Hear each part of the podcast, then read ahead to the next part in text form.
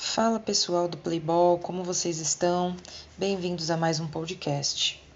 Em jogo do Grupo A da Série A da 19ª Copa Playball Amstel, a roleta o roleta russa não poupou munição e o goleou o Gol Live por 5 a 2. Apesar do susto no primeiro tempo, a equipe reagiu muito bem na segunda etapa e garantiu a primeira colocação do seu grupo.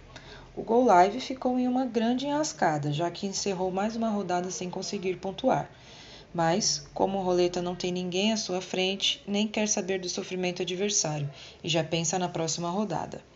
O jogo começou pegado e com o roleta tentando mais.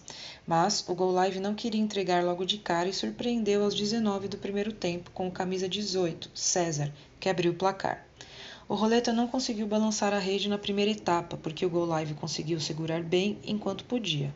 Mas, depois que a equipe rubro-negra colocou a cabeça no lugar, o tiro veio.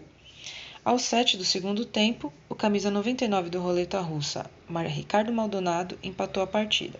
Aos 9, o camisa 37, Bruno Fanelli, ampliou para o Roleta.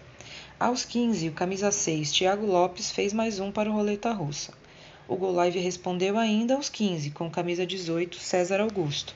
Mas aos 21, o camisa 31 Bruno Arada do Roleta fez o quarto e logo na sequência, ainda aos 21, o camisa 6 fez de novo, Thiago Lopes, fechando a goleada. O Roleta Russa terminou a rodada na primeira colocação do grupo A e aguarda o confronto entre o Martesão, terceiro colocado. Já o Gol Live, na última colocação, vai enfrentar o Futibir em busca de uma recuperação no campeonato.